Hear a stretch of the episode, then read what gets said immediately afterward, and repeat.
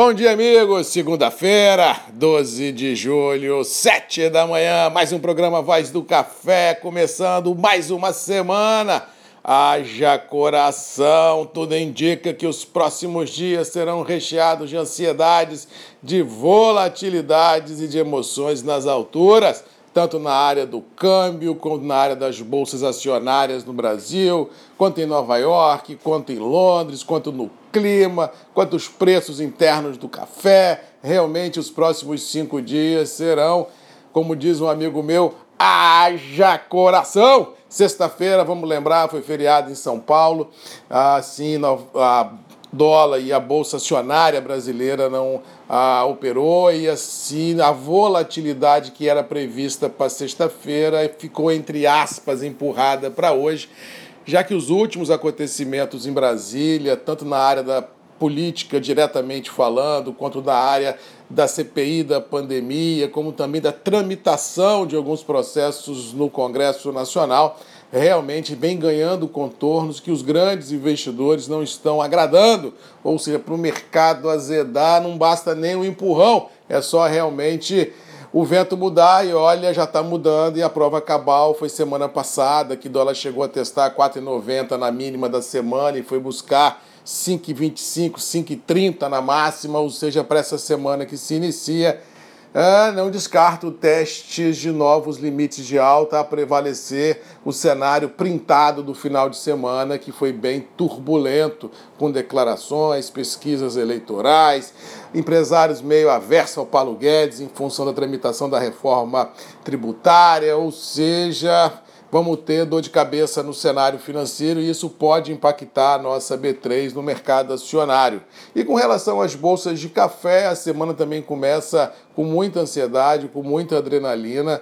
Ao que parece, não digo essa semana, mas para a semana que vem, lá para meados do dia 20 a 25, talvez 26, vamos ter uma grande massa de ar polar entrando no Brasil, podendo atingir regiões produtoras de café e, ao que parece, ela ganha força e pode outra vez assustar tudo e todos. E o mercado, como trabalha com variáveis no futuro e não no presente, pode precificar, pode antecipar esse movimento do mercado de clima e colocar fogo nas cotações internacionais numa cobertura de vendas ah, de forma antecipada, ou seja, muito cuidado e muita atenção, porque independente da oscilação cambial no Brasil, que deve ser forte, nós também podemos ter uma forte oscilação em Nova York e Londres. Se isso vier a acontecer, dólar e bolsa para cima, não preciso explicar muito, como já venho explicando aqui, isso pode deixar os preços internos do café bem firmes e com pegada compradora,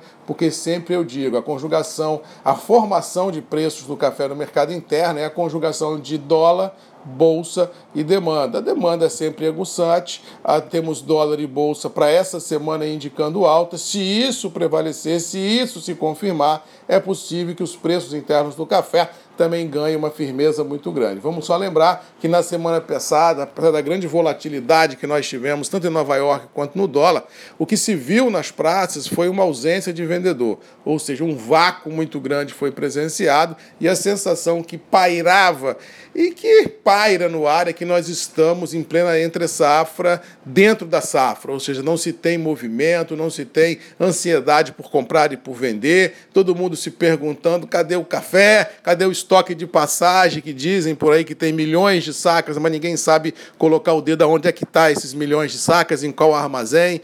Então, realmente, os grandes operadores ficam com a pulga atrás da orelha porque os discursos não estão sendo validados de fato e de direito na prática, e isso deixa o mercado ressabiado e pode colocar fogo nas cotações. Cuidado e atenção, porque os próximos dias, quiçá semanas, o bicho pode pegar. Eu acho que o mercado só acalma se acalmar lá para a primavera, se nós não tivermos geada, se nós tivermos chuva na região produtora, se nós tivermos floradas representativas em regiões produtoras, aí lá para setembro, outubro, novembro, o mercado pode ajeitar para olhar o 22. Mas enquanto isso é tudo se, ah, realmente a ansiedade fica testando limites, se não descarto, melhora nas bases de preços praticados. Resumindo, a semana começa com muitas emoções, com muita adrenalina, com muita volatilidade e vamos ver que bicho que vai dar, qual é o susto que nós teremos daqui para frente, mas ao que parece, ah, o mercado pode ficar bem firme. Cuidado e atenção, porque emoções estão já cantadas como certa nos próximos dias nos negócios financeiros, cafeeiros, agrícolas, climáticos e políticos. Boa segunda-feira! Boa semana! Um abraço do Marcos Magalhães, Voz do Café, e até amanhã, às sete, comigo aqui, Grupos e Redes MM, ponto de encontro de todos nós. Um abraço e até lá. Tchau!